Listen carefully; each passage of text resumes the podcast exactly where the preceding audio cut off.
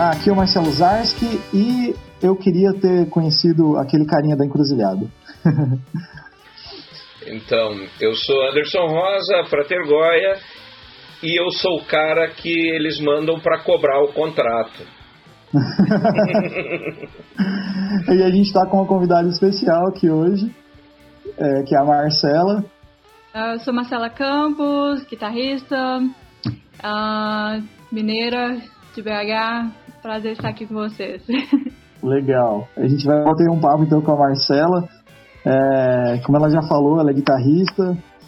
E no decorrer do programa a gente vai estar conhecendo mais dela, das experiências e bater um papo bem legal aí, depois da vinhetinha.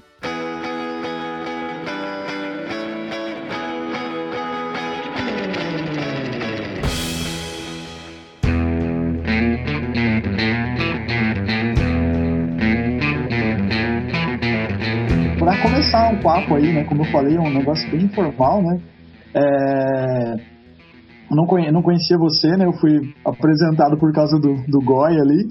Depois eu dei uma, uma stalkeadinha ali no seu Instagram, vi que você toca blues e, e outras. É, é, acho que o teu foco é blues mesmo, né? Assim, tipo, né, né nesse, nesse, nessa área. Legal pra caramba. Conta um pouquinho aí, tipo, como é que, como é que você, tá em Nova York, né? Como é que você foi parar aí? Como que foi aí? Conta aí tua, tua experiência aí, tua, tua história. Claro. Bom, então, eu eu sou de BH, eu, eu vim para os Estados Unidos para estudar música. A primeira vez que eu vim foi para Los Angeles, na verdade.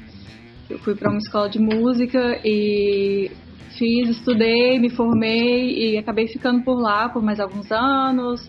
Toquei bastante com vários grupos e depois voltei bem pouquinho para o Brasil e acabei indo para o México por, por dois anos. E de lá foi que eu, que eu vim parar em Nova York. Então foi um pouco assim, um pouco em cada lado. Mas aqui em Nova York eu tô há dois anos e meio. E, enfim, curto muito aqui, adoro a cena musical daqui. E é um lugar que eu amo de verdade.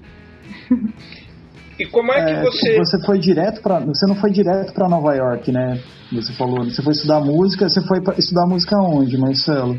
Los Angeles. Ah, no, no GIT? Não, não, não? foi.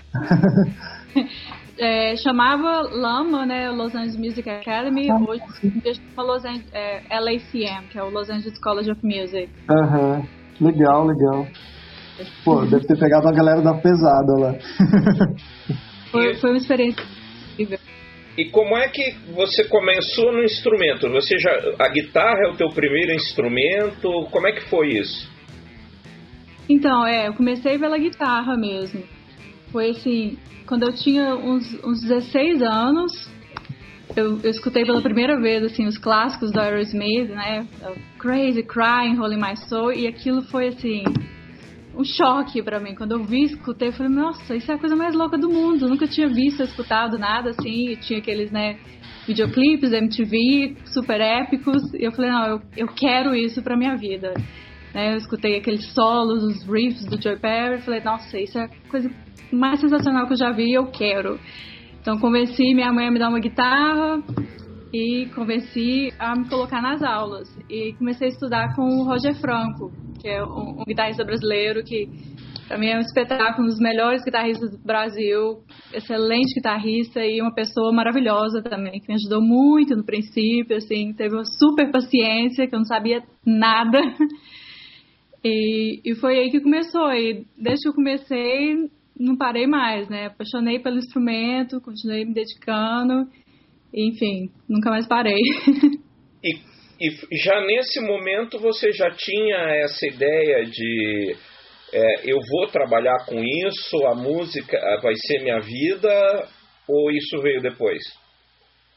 Não, veio depois. No começo eu só queria aprender, eu só achava assim muito legal, estava encantada, fascinada com o instrumento.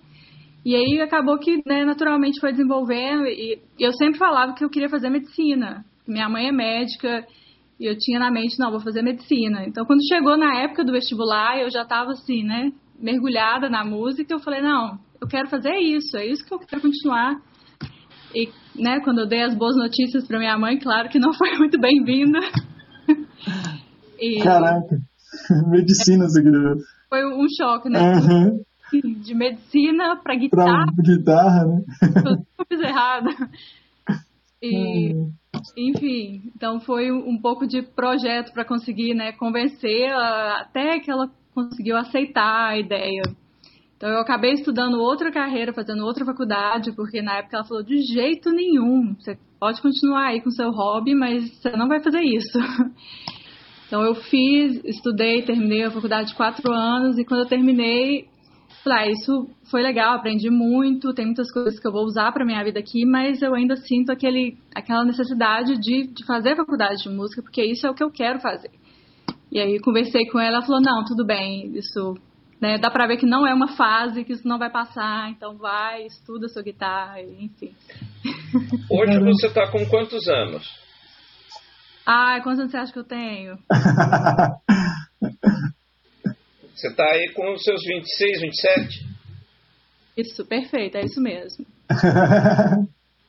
aí você trabalha diretamente só com música, é, agora, provavelmente, você não deve estar tocando no momento, assim, muito, porque, né, infelizmente, né, a gente está da mesma forma aqui, assim.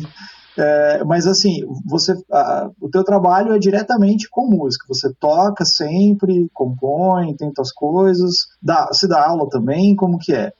Bastante aula também sempre dei aula, sempre gostei muito de dar aula. Legal. Então, eu também dou muita aula particular, dou aula numa escola, na, acho que, que, no Brasil também tem, né? O School of Rock, a, a franquia. É, acho que tem, tem. acho que é. tem. Dou aula no, no School of Rock aqui, que eu também adoro, acho o máximo ver, né? O, o grupo de crianças, assim, de 8, 9 anos, com a banda, assim, tocando, assim, arrebentando, eu acho, nossa, sensacional. E, e, dou muitas aulas particulares também, né? Agora, com isso, praticamente tudo tem sido né, online, mas uhum.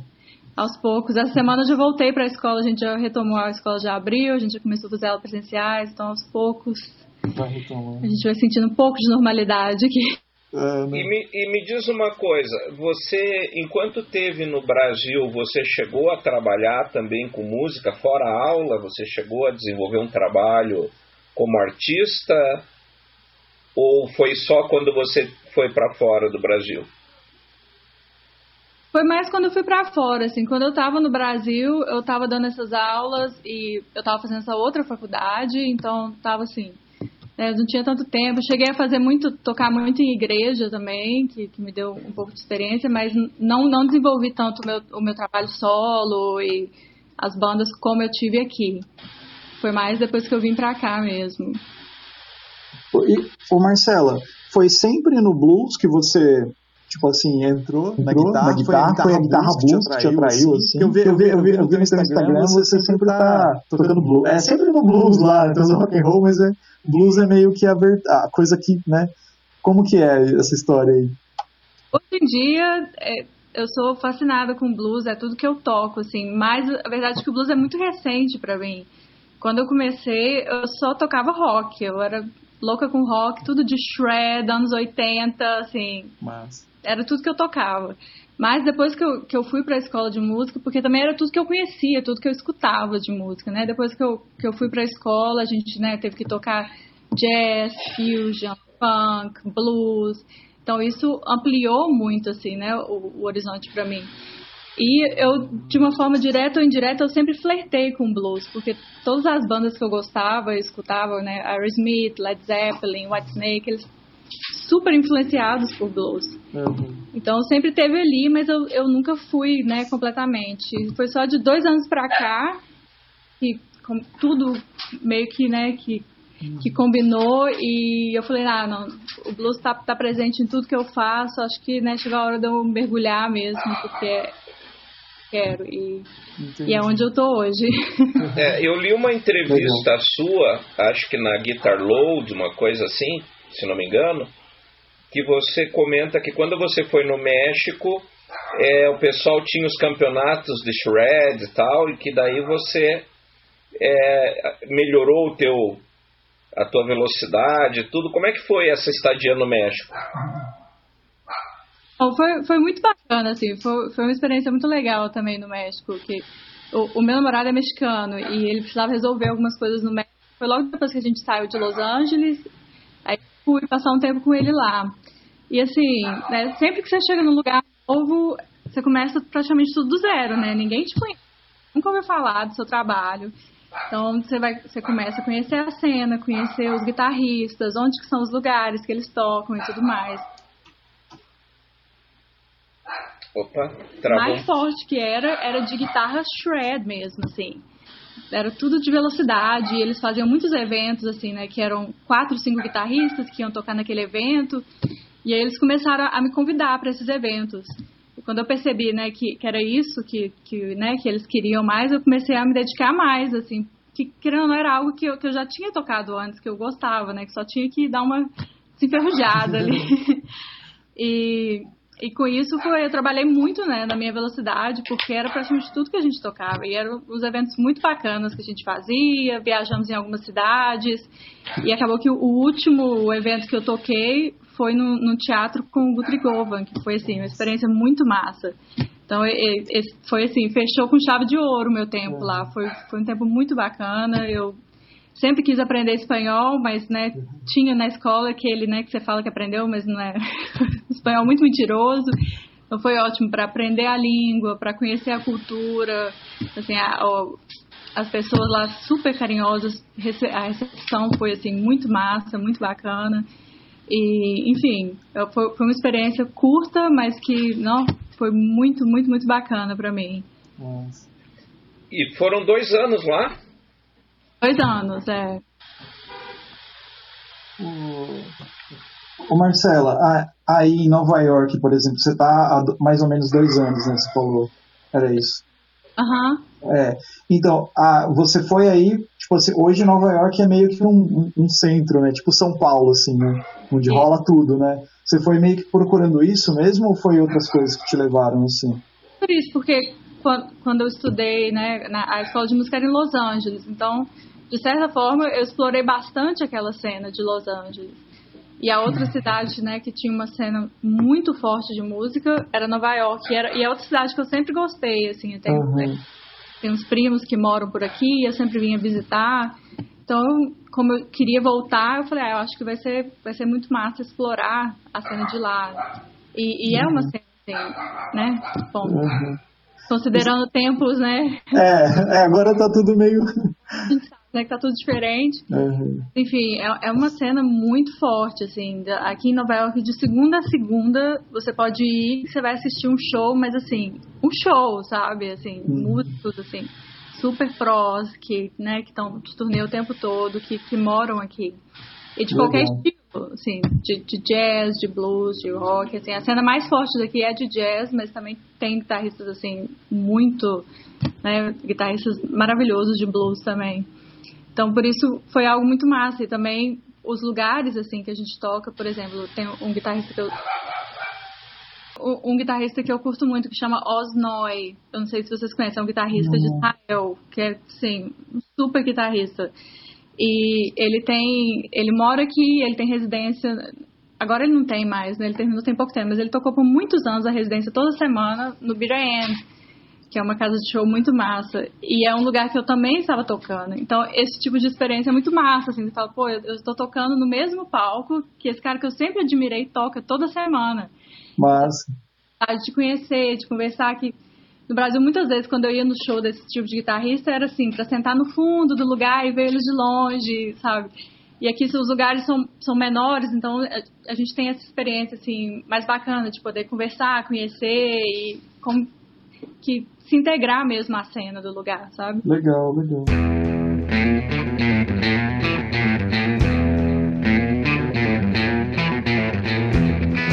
E me diz uma coisa, você, é, eu quero saber um pouco da tua história com, da tua amizade com Scott Henderson, mas também uhum. queria que você falasse um pouco da tua banda de meninas tocando Led Zeppelin, fazendo a Femme ah, Zeppelin. Comenta um pouquinho disso Zeppelin. pra gente. Claro. Vamos começar com o Femme Zeppelin, então. Femme Zeppelin é uma banda né, de, de mulheres só de cover de, de Led Zeppelin, que, que eu toquei em Los Angeles por um período. E até hoje, para mim, foi assim a gig mais divertida que eu já tive, assim. Eu, eu não acreditava que eu estava sendo paga para tocar aquilo. Porque, né, assim, as músicas incríveis, incríveis. E tocar aquilo a noite toda era assim. Uma... Opa, só um pouquinho, é. Eu achei que meu microfone, é, eu achei que meu microfone estava fechado e passou uma. Não tô te ouvindo, tá no mudo. Eu achei que meu microfone estava fechado e passou um bombeiro aqui. Você vai ter que repetir um pouquinho, é. Ah, tudo bem. Um, então, o Femme Zeppelin é uma banda só de mulheres, né? É, que a gente só tocava covers do Led Zeppelin. E era uma experiência muito legal, assim. Eu amava tocar com essas meninas. E para mim foi uma super, super coincidência que a baixista também era mineira de Belo Horizonte, a Fernanda. Fernanda Starling, que eu, eu assim, não acreditava, esse mundo é muito, muito, muito pequeno mesmo. que eu fui acabar numa banda em Los Angeles com outra, outra, é, outra menina de Belo Horizonte. Então, assim, e isso também fazia parte, né, da experiência ser mais bacana ainda, de ter alguém da minha cidade tocando. De Los Angeles, no, no House of Blues, antes deles fecharem, né, que foi tão triste, né, que fecharam. Enfim, foi uma experiência muito bacana que eu amei demais, que para mim foi só uma pena que foi bem no finalzinho, quando eu já tava assim, na época que eu tive que, que sair de Los Angeles, foi na época que né, tava terminando meu visto e eu tive que, que ir para poder, né, fazer a renovação e tudo mais. Mas foi muito massa e, e ter que aprender aquele repertório todo foi assim um, um super treino para mim musicalmente, sabe? Porque foi um período assim, foram uns 10, 15 dias que elas me deram as listas assim, de quase 40 músicas. Falo, ok, então preciso que você aprenda. E a gente quer todos os solos, a gente quer tudo que o Jim Page estava fazendo. Não importa se ele gravou no estúdio, né, com, com, não sei quantas guitarras, a gente quer que você faça o máximo que você puder com uma guitarra só. Ok. então, me ajudou muito a, a, a, desenvolver também, né? É, foi uma experiência e, e, me diz uma coisa, é, você citou aí a questão de Nova York, a música ser toda sempre de segunda a segunda, e pelo que você deu a entender, a qualidade do pessoal sempre era lá em cima, né? Ah, no que você vê aí. É, isso é muito diferente no Brasil. Da ideia, assim, no Brasil você acha que o pessoal se contenta com uma qualidade menor quando vai apresentar num, numa, num, num bar ou numa coisa assim, e de repente falta esse degrau? Não, não, necessariamente, assim, não, não sei se eu, se eu, expliquei bem.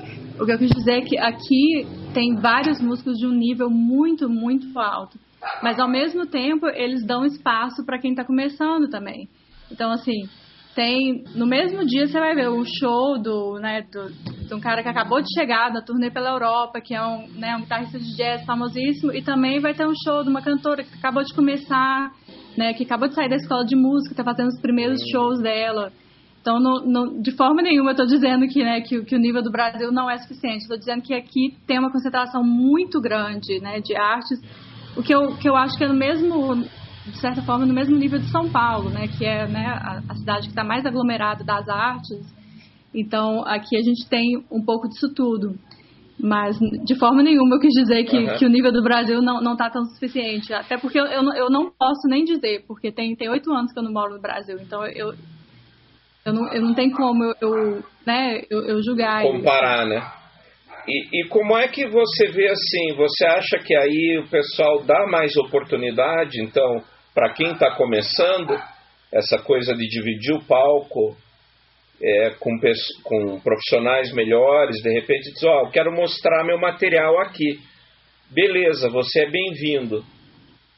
Né? Você percebe isso aí?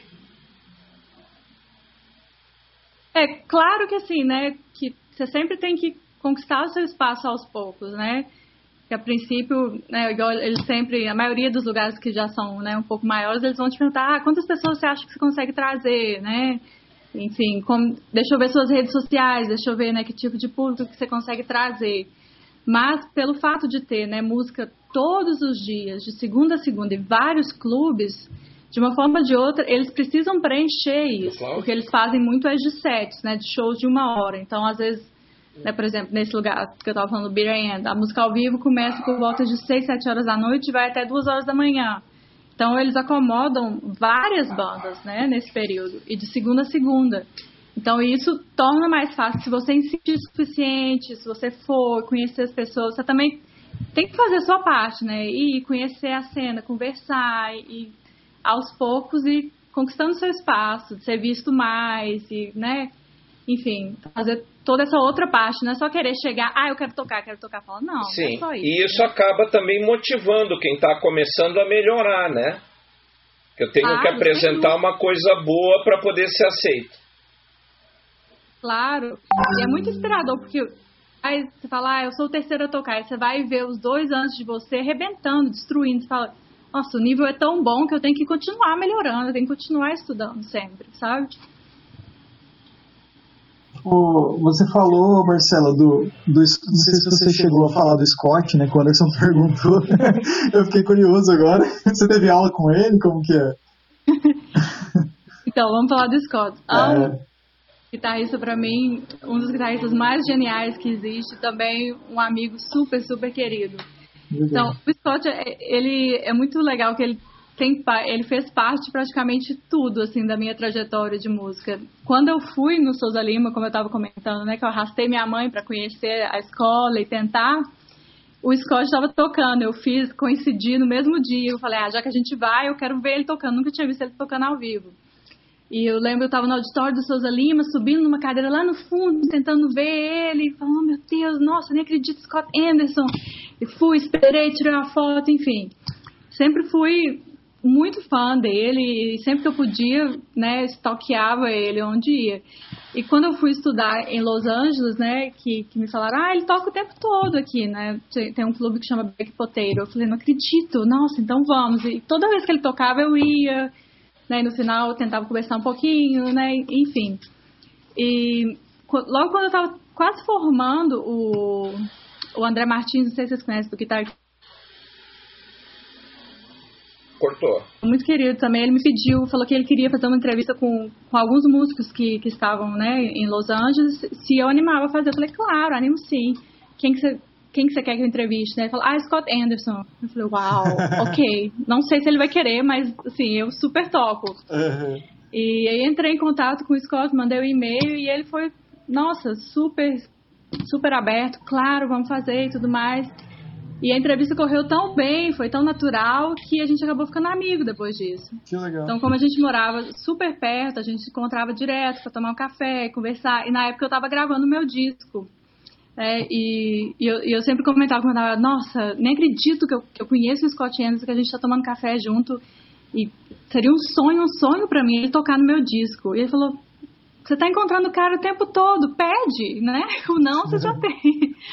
E eu conversei com ele e ele foi assim, um amor super, claro, me manda, vamos fazer sim, um prazer tudo mais. E aí, e quando ele me mandou o solo, ele falou, ah, não sei se ficou bom, não sei se você vai curtir, qualquer coisa me fala que eu gravo outro. E quando eu escutei, eu quase caí pra trás, eu falei, meu Deus, isso é perfeição, como ser melhor que isso? Né, Como o Scott Henderson fala isso, né? Com a humildade do cara, né, meu? Porra. Ele de sério, falou, né, se você não gostar, pode falar, não sei se, eu, se é meu melhor solo não, mas enfim. Caraca. Nunca na minha vida que eu conseguiria tocar nada nem perto. demais, demais. Essa, essa entrevista é uma que está no YouTube, que parece que vocês estão num, num. É uma loja de sofá? O que, que é?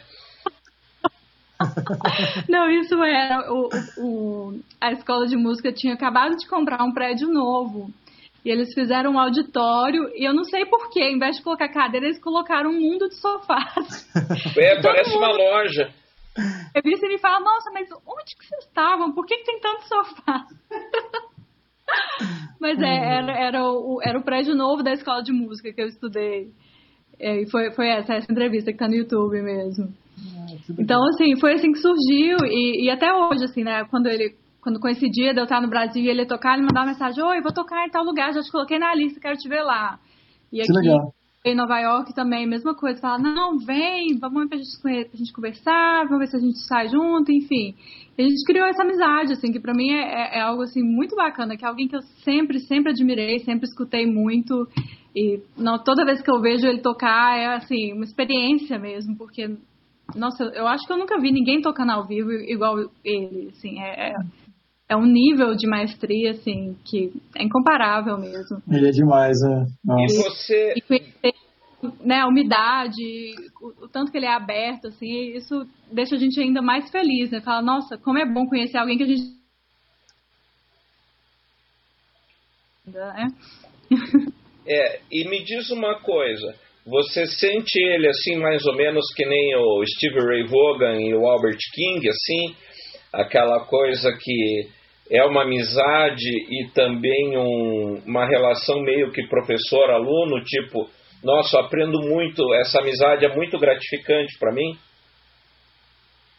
Pô, demais, demais. O Scott influenciou demais no, na minha forma de tocar. Ele me deu uma aula uma vez que, assim, que fez toda a diferença do mundo, assim, que me ajudou. E ele tão bacana que, que eu comentei com ele, né? Nessa época da entrevista, eu falei, ah, eu queria tanto ser sua aluna, porque quando eu, eu fui para a escola, só depois que eu vi que ele dava aula na outra escola, né? Que era no DIT. Uhum. Falei, nossa, eu arrependi. O único motivo que eu arrependi é que eu queria ter estudado com você. Você não dá aula particular, não? Ele falou, ah, eu não dou, não, mas para você eu dou. Aí já que ele falou isso, eu fiquei, e aquela aula, né? Ele falou, ah, não, quer saber? Vem aqui em casa que eu te ensino. Foi, me mostrou o estúdio dele, me mostrou as guitarras, me explicou. E aquela, né, quando você aprende de alguém que você admira, acho que, né, assim, a informação entra de uma forma diferente. Então, assim, me ajudou muito, aprendi muito. E eu tô sempre, né, escutando a música dele, pedindo conselho. Não, quando você gravou, como que você fez isso? Enfim, eu acredito que sim, tem essa experiência, assim, como de mentor mesmo, né? Eu sempre aprendi muito com ele, assim, não só conversando, mas como escutando e, e vendo ele tocar. Só a vivência, né, também, de, dessas experiências de vivência com ele já é um aprendizado, com todo mundo aí, né, também. Sem dúvida. Isso faz, faz toda a diferença. Quando tem festival, aqui, a gente mora numa cidade relativamente pequena aqui do, do Paraná, né? Mas tem, uns, tem um festival de música bem legal que rolava né? aqui, assim, né? Todos os anos, né? Aí, ano passado mesmo, veio o Cuca Teixeira, baterista da aula, o Djalma Lima, da guitarra, deu aula no Souza Lima, essa galera assim. E, e, pô, como a cidade é pequena, então a gente sai junto, toma uma cerveja junto, sabe? conversa, então tá sempre em contato. A gente até gravou podcast com o Djalma, com o Michel Leme também. E, e assim, é, essa, essa experiência é mais que uma aula, né? Vamos dizer assim, sabe? Você bate-papo ali, você conversar e, e, saber de coisas assim. Porque esses caras fluem música, né? Assim, é muito, muito legal, né? Imagina, pô, você sair tomar um café com o Scott Henderson, cara. eu ia, tipo, não sabia o que. Eu, não ia saber o que falar pra ele, eu acho. Não, é o tipo de coisa assim, que se eu falasse uhum. ela de 15 anos, né, que tava tentando, a primeira guitarra tentando falar, ah, um dia você vai ser amiga do Scott, sair, uhum. tomar café, gravar no seu disco, falar, não. eu, tenho... eu, eu, seria a mesma coisa que eu encontrasse, eu gosto muito do Kurt Rosenwinkel, sabe? O... Acho que travou, Marcelo. Aí. Uh. Aí. Vai lá. Eu falei que eu gosto muito do Kurt Rosenwinkel, né? Eu falei, mas seria a mesma coisa de eu encontrar o Kurt Rosenwinkel pra falar, oh, bora aí tomar um café, trocar uma ideia. Eu falo, pô, o cara, né? Demais, né? E essa, e essa galera é super humilde, né? Assim, imagina, assim. Então, e é muito bom, assim, quando você conhece, Legal. estão abertos e, né, assim, só te faz admirar mais ainda, né? Uhum. Como pessoa. Que bacana.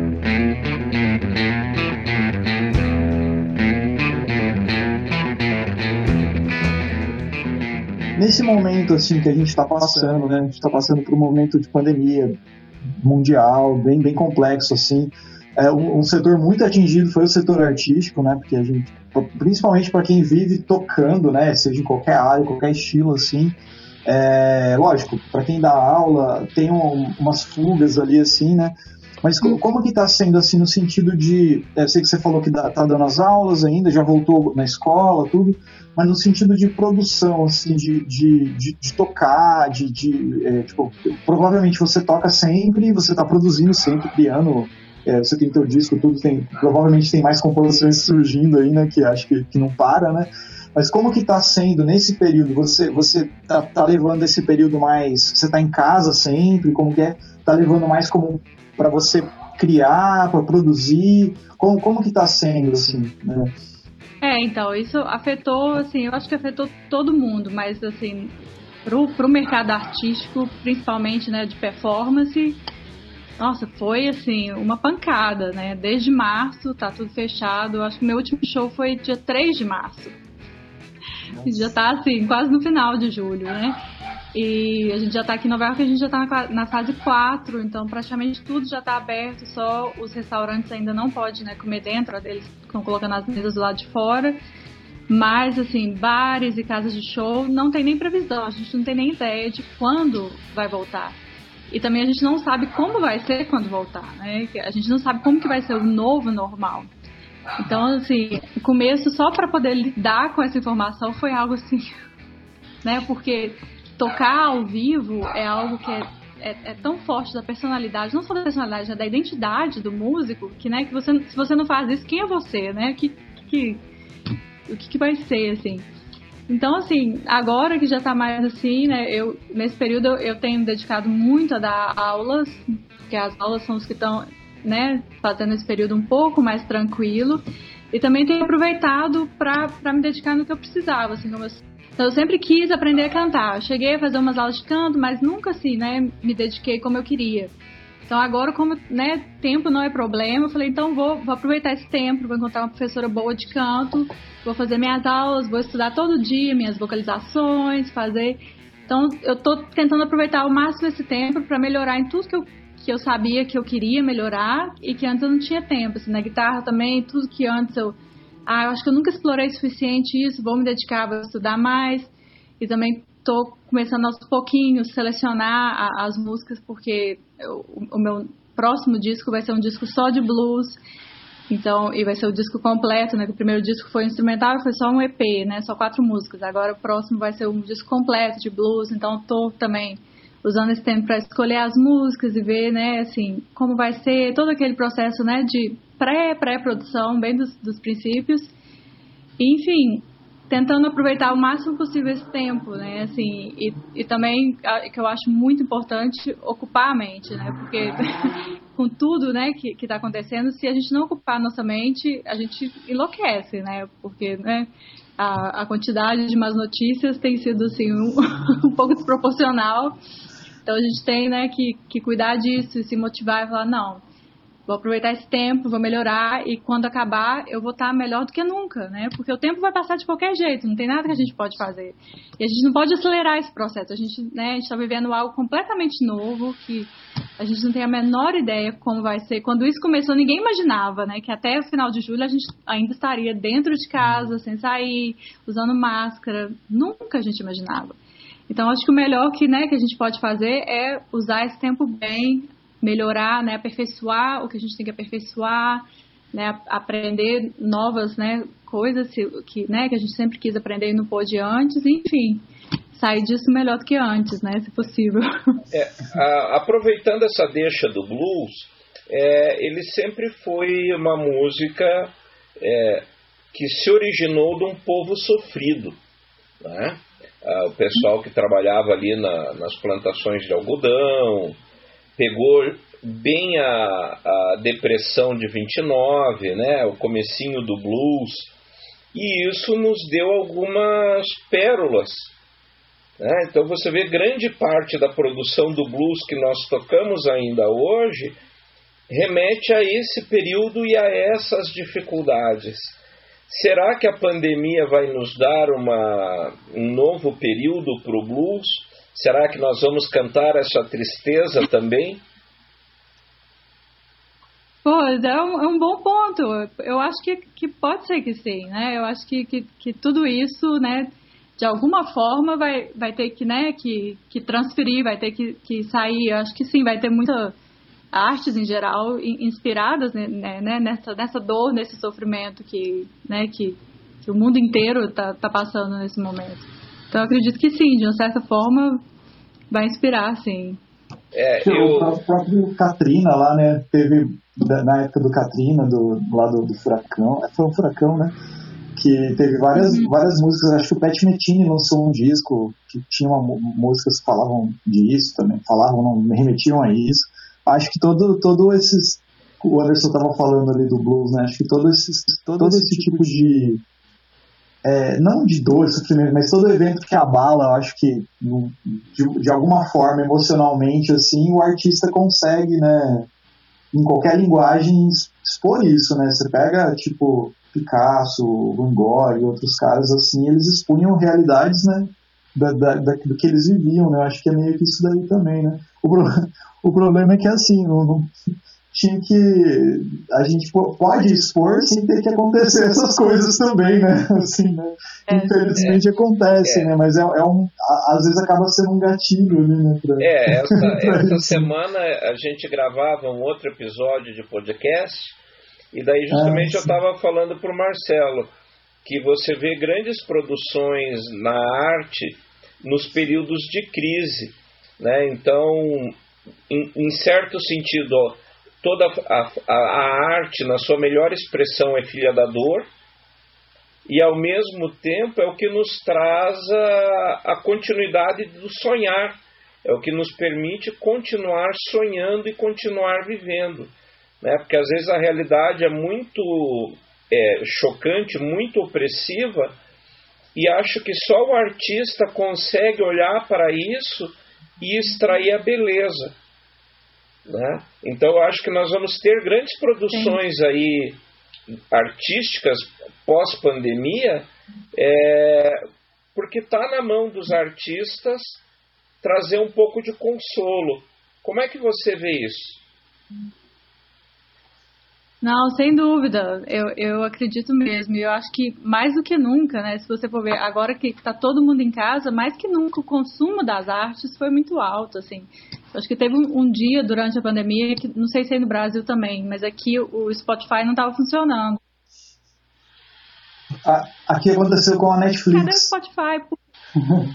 é, pois é, nossa, todo Sim. mundo surta. Porque é, é o que é o que está tá, assim, né, amenizando esses dias para todo mundo. E também acho que é o momento de todo mundo começar, né, a conscientizar um pouco da importância da arte. Que todo mundo acha, né, que ai, não, arte, né, não, não precisa pagar, né, exposição, né, se não, te deixa tocar aqui, olha o tanto de gente que vai te ver. Fala, não, né, assim, acho que é também o momento de, de conscientizar todo mundo, ver, olha o valor que tem a arte, né, durante esse tempo, a, a música, né, a, o cinema, tudo isso é o que ajudou todo mundo a passar por esse momento de uma forma melhor, ou enfim, descontrair, ou escutar uma música que expressa mais né, o sentimento que está vivendo. Então, acho que isso também é algo né, que esperamos que passando isso tudo vai mudar também, uma conscientização maior de a importância das artes, porque sem dúvida é o que, tá sido mais, o que tem sido mais consumido durante esse período e para todos nós, até nós que somos artistas, assim, tem, é algo que tem sido essencial, né, cara? A gente né, poder assistir uma série, poder distrair, poder escutar música, enfim. Todas as formas de expressões de arte têm sido, assim, essenciais para a nossa sobrevivência nesse período. E já que a gente está tocando nisso, me, me fala um pouco como que é a tua vivência como mulher? Eu até mandei uma prévia de pauta para ti, é, uhum. perguntando algumas coisas, né? É, então, por exemplo, como é que foi, como é que está sendo essa aceitação assim? Uma mulher branca tocando blues, né? É, você sente isso como sendo, sendo uma dificuldade? Você, por exemplo, sente que às vezes o pessoal diz, ah, vou dar a chance para ele porque é o homem, né? E você vai depois. Você sente isso ou isso é coisa do passado? Ah, eu acho que cada vez menos, assim. Antigamente sim tinha, né? Tinha muito mais preconceito, mas hoje em dia já tem tantas, tantas, tantas mulheres guitarristas que, que já, né? Já, já acho que já, já é algo passado, assim, mais. E claro que, que às vezes, né, eu, eu, percebo mais, assim, uma certa curiosidade, assim, das pessoas falam, não, peraí, como assim? É, é a menina que tá tocando blues, uhum. né? E, mas, enfim, eu uso essa curiosidade ao meu favor. É, então escuta, né? E julgue do que você escutar, né? Não do que você tá vendo. né? Deixa a música falar por si mesmo, assim. E é, e é isso que, sim, que eu, que eu, sempre busco fazer, assim. É, porque as opiniões, assim, né, opinião negativa ou positiva seu respeito não vai mudar absolutamente nada, né, no que no, em... Opa. É... afetar absolutamente nada. Então é, e, e a gente vê, né, é, é, na, na entrevista do Scott Henderson, ele cita, né, que ele vai, ele vê no show, muitas vezes quando tem muito homem, como se fosse uma masterclass, né? Que na realidade parece que os caras vão lá só para anotar os riffs, os licks, ver como é que o cara toca, ao invés de só apreciar o show, né? Eu, eu ia perguntar sobre isso daí que o Anderson falou, desse assunto, né, tipo, da, da, de você, por, por, você ser mulher, como que é aí fora, né, porque é, é, a, ainda rola um preconceitozinho, né, mas, mas, você já explicou tudo, eu acho que já foi bem claro, né. Provavelmente teve toda aquela história, né, a gente tem uma, eu e o Iguai temos uma amiga em comum que é baterista, né, que inclusive dá aula aqui na, na, na, aqui eu falo aqui que dá aula na escola que eu, na minha escola tudo a gente toca junto é professora de bateria. E, e a gente nunca pensou assim ela com ah uma mulher baterista sempre ah é, é Lisier o nome dela ah Lisier ela toca bateria e é isso aí amiga nossa é, é, normal, vamos dizer assim, não, não, não, podia ter, eu acho que esse pensamento de ser normal, porque deveria ser tudo a mesma coisa, né? Uma, uma pessoa que toca bateria, né? Eu acho, né? Mas você já acho que meio que já colocou isso pra gente, assim, bem claro, assim. Provavelmente tá, isso vem diminuindo conforme o passar do tempo, né? Tipo, em todas as áreas da arte, assim. Mas é. Que legal, que bom, fico feliz de ouvir isso de você. melhorado muito, assim. Uhum. Às vezes, quando eu vou tocar no lugar novo, às vezes o técnico de som, assim, me dá um pouco de atitude, né? Ai, uhum. Eu pergunto, ah, é complicado. Aí me olha com uma cara, tipo assim, até parece que você sabe que faz alguma diferença. E eu, quietinha, falo, uhum. tá passando som, já vejo a cara dele, oh, né, assim. Eu falo, não, o que a gente tem que fazer é a música falar por si mesmo, o meu trabalho é falar por si mesmo, e daí você me julga. Né? É. Só de me ver ah, não, não é justo. Não Exatamente. Tem, é, não é, faz sentido. E, e, inclusive, assim, vale, vale comentar, é, eu, coment, eu falei Sim, contigo bom. pelo Instagram e, e realmente, assim, me surpreendeu o quanto você toca, assim, né, em termos de, não só de qualidade é, técnica, mas também no, no feeling do blues, né? Porque o blues é queira ou não, ele, eu acho que é uma coisa que é muito envolve um sentimento, envolve uma expressividade que muitas vezes em outras áreas a técnica tapa um buraco, né? Agora, assim, eu fiquei muito surpreso de ver que você traz assim esse feeling pro teu jeito de tocar, né? É, mesmo quando você faz alguma coisa ali do Steve Ray Vaughan, que eu vi algumas coisas tuas no Instagram, é, eu percebo você, uhum. né? A, a, tua identidade, né? Enquanto pessoa no teu jeito de tocar. E acho que isso é, é muito bacana, assim, é, é, é um elogio aberto aqui, já que a gente está gravando, né? É, mas eu uhum. vejo muito isso, sabe? E, e, eu percebo que isso é essencial é, na música. Eu acho que a gente tem que ter pessoas que sintam e, e que de repente passem muito mais esse sentimento é, do que apenas técnica, né? Que por exemplo o shred é muito técnica, né? Técnica, técnica. Olha como eu sou bom, né? E, e às vezes o blues é olha como eu sinto. Ah, mas eu vou fazer um adendo aí. no shred tem os guitarristas que tocam isso aí. Acho que você até começou tocando que eu, eu acho sensacional. Se você diminuir o andamento, você escuta, você fala, é sensacional do mesmo jeito. O Guthrie Govan mesmo, porra, né? O, Scott Henderson, Van Halen, Nuno Bittencourt, uhum. todos esses caras são fantásticos. Eles dizem alguma coisa, né? Da mesma forma que isso acontece no jazz, por exemplo, o Art Tatum é um pianista mega rápido, né? O Petrucciani, o anãozinho lá também, né? Então acho que não é só. É, eu estou falando isso porque eu, estou bem com esse assunto na, na língua, porque eu estava vendo um vídeo hoje do Rick Beato, e ele falou sobre o. Ele fez uma live no YouTube que, e ele falou sobre o efeito, efeito Gilmore.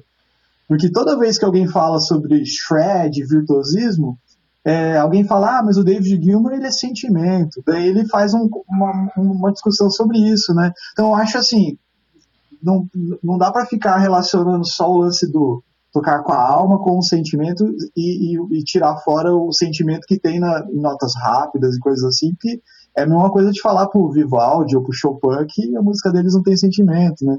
Então acho que, só para abrir um parênteses aí, assim, colocar minha opinião, assim, é, eu não sou um grande shredder, assim, também, é, eu gosto, eu acho legal, gosto, mas eu nunca parei para estudar isso, né, assim, uhum. é, mas sempre foi uma música que me agradou bastante, eu gosto muito dos anos 80, o Anderson sabe, mas eu gosto de um lado dos anos 80, assim, meio The Police, é, gosto do Van Halen, obviamente, desses caras assim, mas eu gosto da música mais, mais, mais comercial e mais pop, assim, dos anos 80, uh, essas coisas. Mas só para falar, assim, é, é porque eu, a gente acaba meio que minimizando, a, a, falando que o, o, virtuosismo, né, muitas notas acabam não sendo musicais, e são, né?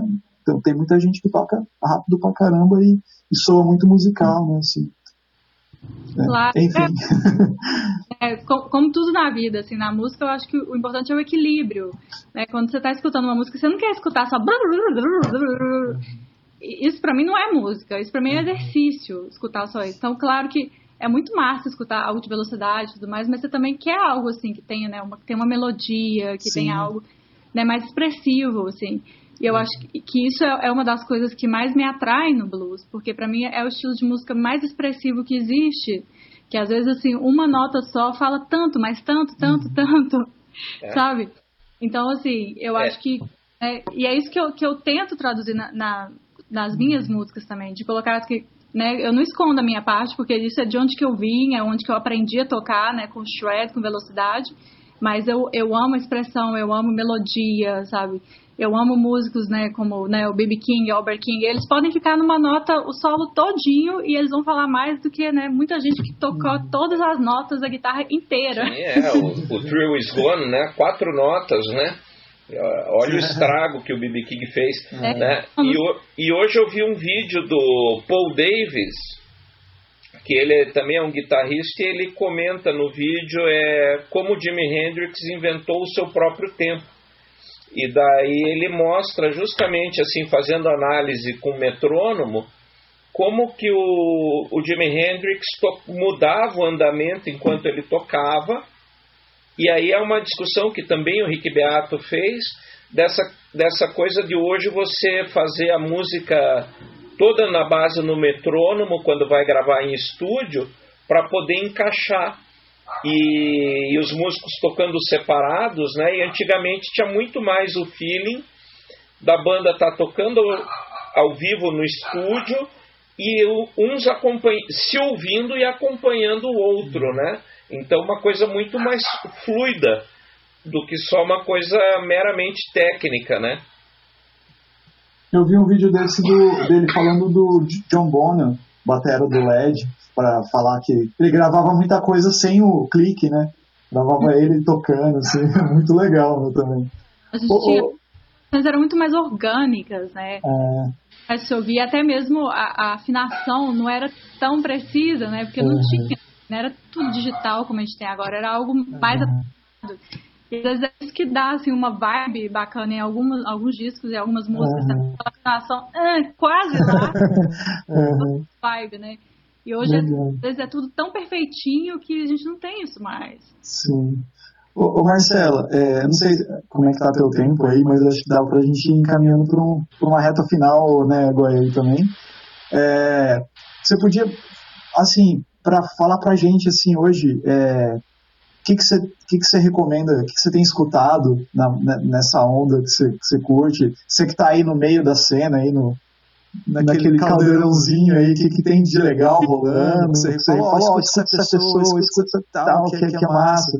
Pra, até pra gente colocar para os nossos ouvintes aí que curtem música e, e pra gente também conhecer. Às vezes tem algum, algum artista que você conhece daí, que tem trampo, que tem trabalho, e você, pô, escuta esse cara aí, ou essa pessoa aí que, que é muito boa. Bom, daqui eu, eu, recomendo muito o Osnoy, que eu falei dele mais cedo. Legal. Ele é um guitarrista muito massa, é um pouco na vibe assim de, de fusion e também blues e mas assim tem muito estilo dele mesmo, sabe? É, é, é muito muito bacana assim. Então eu acho Como que, que é? Osnoy? Oz é O Z uhum. O Y. Ah, tá. Eu vou, eu vou, vou jogar no Spotify. Legal. Ele eu recomendo muito. Tenho escutado muito também Matt Caulfield, que é, é um guitarrista britânico de blues também, excelente. E, bom, eu tenho eu gosto muito de muitos antigos também, uhum. né? Tenho escutado demais Rolling Wolf, porque eu adoro as músicas dele, acho assim super genial. Meu herói, uhum. Rolling Wolf e o guitarrista dele, o Rupert Sumlin. Nossa, meus heróis. Ups, cortou um pouquinho. É, não, comentei que Rolling Wolf e o guitarrista dele, o Rupert Sumlin, são meus heróis, uhum. assim. Nossa, eles influenciaram gerações de músicos, né? Fabuloso o Rolling Wolf. Nossa, que saudade dele. Marcela, esse aqui. Esse, aqui... esse Ah, legal. Beleza, valeu. Vou salvar aqui. Old Town Blues. É, demais, demais a música dele. Uh, que escutado muito. Sean Costello também, não sei se vocês já escutaram. Não é, não é tão hum. popular, mas assim, as músicas são incríveis, assim, é um blues muito massa também. E, bom, né, e os clássicos, né, que eu tô sempre escutando, né, Steve Ray, B.B. King, Albert King, Clapton, sou muito fã de Clapton. Uh, o Scott, que a gente já falou dele mais cedo, né? Mas enfim, pra mim, tô sempre escutando as músicas dele. Quem mais? Jeff Beck, que, né? Clássico também. uh, enfim, são, são, são muitos artistas aqui que, que eu amo, que eu tenho escutado bastante, mas Legal. acho que, que eu tô sempre gravitando, assim, de certa uhum. forma, pra eles.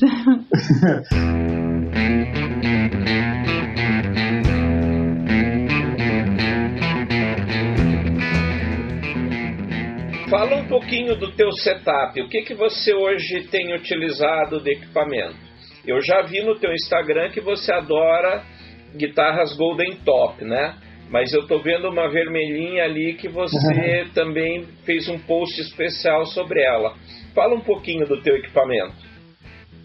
Então, é, eu tenho uma, uma leve obsessão com guitarras Gold Top. Por, teve um período que eu só tinha guitarras, uh, guitarras douradas. Mas aí chegou essa tá até aqui atrás de mim. Chegou essa guitarra da, da Exotic, que, que é, um, é uma extrato que hoje em dia é minha guitarrista, assim, é minha guitarrista, é minha guitarra uhum. xodó. É a que eu, que eu uso, assim, praticamente o tempo todo. E eu amo essa guitarra porque né, a Exotic é uma marca daqui de, de Los Angeles que eles fazem né, pedais e também instrumentos assim muito de excelente qualidade e eu conversei com eles e eles fizeram para mim a guitarra com tudo que eu queria, assim, foi toda customizada, assim. Eu, escolhi as madeiras, eu escolhi, né, o tipo de braço, escolhi os captadores, escolhi né, o acabamento, se eu queria ela, né, super destroyed ou não tanto. É, o, o BB preamp deles é ótimo também. Eu tenho uso também o, o compressor e o AWA deles. Então, é assim, excelente qualidade. Então eu encomendei com eles essa guitarra e quando chegou eu fiquei apaixonada, assim. E eu, eu amo também, a, eu tenho uma, uma Les Paul, é de, ela tem o, o braço dos anos 60. E também amo ela, mas a que eu toco o tempo todo é essa extrato, assim, é, a, é a guitarra que eu consigo me expressar melhor, assim, de, de uma certa forma. Também amo muito a, a PRS, que também está aqui atrás, que também usei bastante, principalmente quando eu estava tocando só, né, essa, essa vibe mais de rock, fusion, é a guitarra que eu usava o tempo todo. Mas a que eu toco hoje o tempo todo é, é a Exotic mesmo. E você usa muitos pedais ou você é a vibe mais amplificador e guitarra, né? Eu gosto muito de pedais, assim, mas não só de usar assim, vários há muito tempo. Meu som não é super processado, assim. O que eu uso praticamente o tempo todo é o, o bonsai da, da JHS, que ele é é tipo uma combinação de todos os tube screamings em, em, um pedal só, o que eu acho muito massa. Né? Você pode escolher se quer TS9, TS8, enfim, todas as variações. Então, praticamente o que eu uso o tempo todo é só ele e o reverb do amp mesmo. Pra mim, esse é o, o meu, assim, né? Som que praticamente eu uso o tempo todo. Se eu quero um, né, uma distorção um pouquinho mais pesada, eu uso o, o, a assinatura do Andy Timmons, que também é da JHS, que me dá um pouco mais.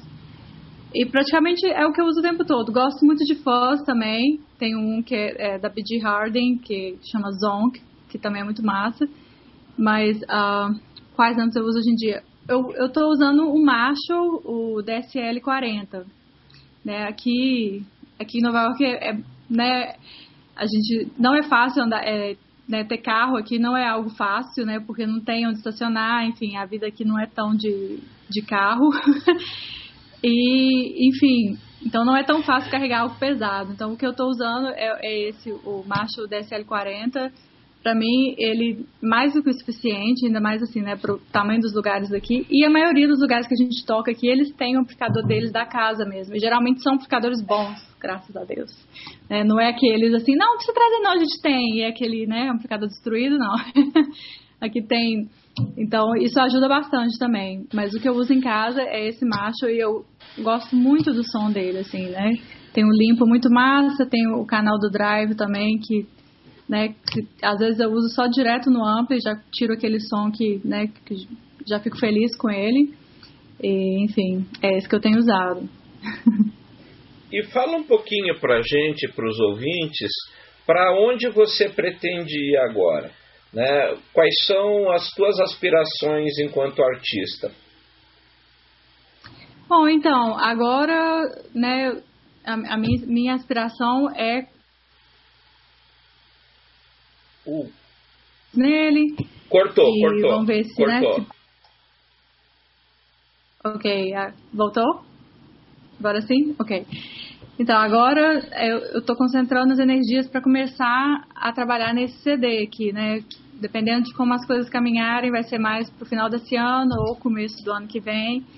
E vai traduzir o que eu tenho trabalhado mais, que, né? Que desses dois anos pra cá, tudo que eu toco tem direcionado mais em direção ao blues. E no começo desse ano eu comecei a tocar, que eu sempre toquei com a minha banda, que era mais né, de rock fusion, que era instrumental. E no começo desse ano eu comecei a experimentar mais com uma banda de blues, né, com uma cantora, enfim, para ir mais nessa direção. E, então é isso que, que eu tenho é, planejado mesmo, de fazer essa, essa mudança, assim, né? Ainda curto muito, ainda vou tocar né, com, com o projeto instrumental, mas agora minha energia vai ser mais para esse do blues, né?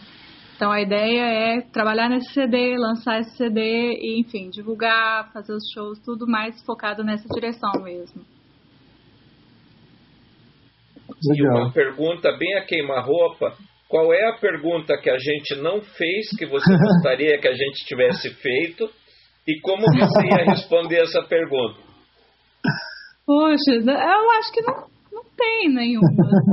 eu, eu sou, sou, bem aberta, assim, pra né, qualquer tipo de pergunta. E acho que, que as perguntas foram interessantes, assim, foram né, focadas no, no, né, no, que, no que geralmente me perguntam. Acho que não tem uma, assim, não, que não tenha sido. Legal. Bom, Marcelo, a gente só tem a agradecer aí Imagina. o bate-papo aí. Não sei se o Anderson quer falar alguma coisa a mais. Se tem alguma coisa para falar, deixa teu contato pro pessoal. É... Quer deixar um recadinho pra galera aí?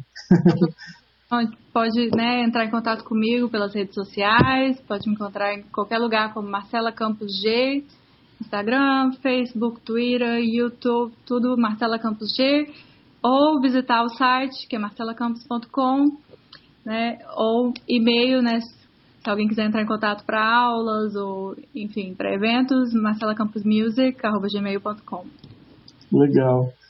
Quer falar mais um, um, recado aí, Goya? Então, eu queria é, comentar assim que realmente para a gente é um prazer ter você aqui no, no programa. Né? É, eu me, como eu já disse antes, eu me surpreendi assim com a artista que você é, É. E acho que é essencial a gente dar essa. É, prestigiar, né? até porque uma coisa que a gente sempre comenta entre nós assim é que o Brasil tem muitos músicos bons, né? e às vezes o pessoal fica muito sempre nos mesmos, né? Então nada contra os uhum. grandes nomes aí, a gente tem aí o Faísca, tem o, o menino que está lá no Metallica, como que é o nome dele? O Kiko. O Kiko? O Kiko, exatamente, o Kiko Loureiro. Né? Nós temos assim, mas eu acho que acaba. É acho que o pessoal acaba focando demais neles e nós temos uma leva de artistas aí que estão aparecendo, você é um deles, é, e que representam muito bem o Brasil, não só aqui como fora. Né? E de repente o, o, o mainstream acaba deixando um pouco de lado. Então, para a gente é uma honra é, ter esse contato. A tua disponibilidade foi maravilhosa, foi super acessível. Né? Então, realmente, eu só tenho a agradecer e dizer que foi um momento muito bom, assim, esse, esse tempinho que a gente passou juntos aí, né? E espero que é, a gente contribua de alguma forma a divulgar o teu trabalho, né? E, e também espero que as pessoas procurem você para aulas aí, acho que é uma coisa muito legal, né? Vamos, vamos conhecer, né? Vamos é, vamos colocar a Marcela Campos aí na, na janela, né? Eu acho que é uma coisa muito legal, é um é, é muito gratificante assim saber isso, sabe? Saber que você está conseguindo se expressar, conseguindo se mostrar é, fora do Brasil e mantendo a tua brasilidade, né? Também ao mesmo tempo, né? Eu vejo que você fala com muito carinho aí BH e os uhum. artistas que você vai encontrando pelo caminho. É muito bacana isso, sabe? Foi realmente um prazer é, ter esse momento aí contigo. Verdade, para mim também foi bem, bem legal. eu não te conhecia, como eu falei no começo, né? Eu conheci através do Goya, né? Não tive tempo ainda de escutar o teu trabalho, né? Deixei salvo lá para ouvir com paciência. Eu gosto de ouvir disco, tipo assim, o disco num todo, não só uma música aleatória, assim, sabe? Então eu gosto de ter um tempinho para isso. É, chega de playlists. e é, e para mim é tipo um livro, sabe? Assim, mas legal, vou, vou, vou ouvir, vou ouvir essas indicações que você deu aí também, bacana.